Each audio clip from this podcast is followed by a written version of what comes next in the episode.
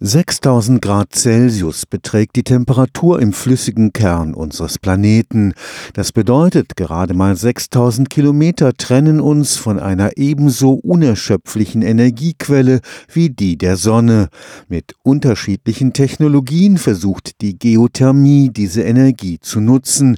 Sie ist damit neben der Wind- und Sonnenenergie eine wichtige Säule des Umstiegs auf die erneuerbaren Energieträger. Im Unterschied zu Sonne und Wind fließt sie einmal angezapft 24 Stunden am Tag rund um die Uhr. Im Rahmen der Veranstaltungsreihe Energiewende des Karlsruher Instituts für Technologie wurde in der vergangenen Woche das enorme, in Deutschland bisher weitgehend ungenutzte Potenzial der Geothermie vorgestellt. Wo heiße Quellen und Dampf bis an die Oberfläche kommen, wie an bestimmten Hotspots in Italien, lässt sich die Erdwärme ganz einfach nutzen. Anderswo, wie beispielsweise in München, muss bis zu 3000 Meter tief gebohrt werden. München besitzt die außergewöhnliche Situation, dass ein Tiefenaquifer vorliegt. Das ist eine wasserführende Schicht in großer Tiefe, die 130 Grad heiß ist. Es wird oben abgekühlt, über einen Wärmetauscher abgekühlt. In der zweite Kreislauf wird dann die Wärme in die Stadt München bringen und der ursprüngliche abgekühlte Wasser wird dann wieder zurückgeführt in den Untergrund. Professor Thomas Kohl forscht am Institut für angewandte Geowissenschaften des KIT. Die Erdwärmesonde, die sein eigenes Haus zuverlässig wärmt, ist gerade mal 184 Meter tief.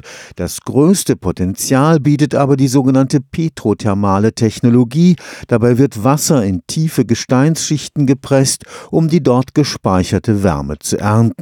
Petrothermales System nutzt den kristallinen Untergrund. Dieser Untergrund ist praktisch überall in ganz Europa in größerer Tiefe vorhanden. Der ist dadurch, dass er sehr tief liegt, natürlich auch sehr heiß, hat dann sehr hohe Temperaturen und hat eben auch bekanntermaßen eine sehr hohe Klüftung, das heißt eine natürliche Durchlässigkeit, mit dem ich das Wasser über künstliche Zirkulationssysteme zirkulieren lassen kann. Da diese Klüfte unter Spannung stehen, besteht bei der petrothermalen Geothermie immer das Risiko, Erdbeben auszulösen. Es kann natürlich passieren, dass wenn ich jetzt Wasser injiziere, eine gewisse Entspannung im Untergrund stattfindet, die sich dann quasi als ein Beben bemerkbar macht. Es kann also ein Mikrobeben sein, was man nicht spürt. Das haben wir mittlerweile auch die Erfahrung, dass es auch größere Makrobeben gibt, die spürbar sind, wobei die Frage nach dem Schaden eine umstrittene Frage ist. Man kann davon ausgehen, dass die Schadenswirkung auf den Einzelnen relativ gering ist. Da sich im Schwarzwald die kristalline Schicht bis dicht unter die Oberfläche hochwölbt,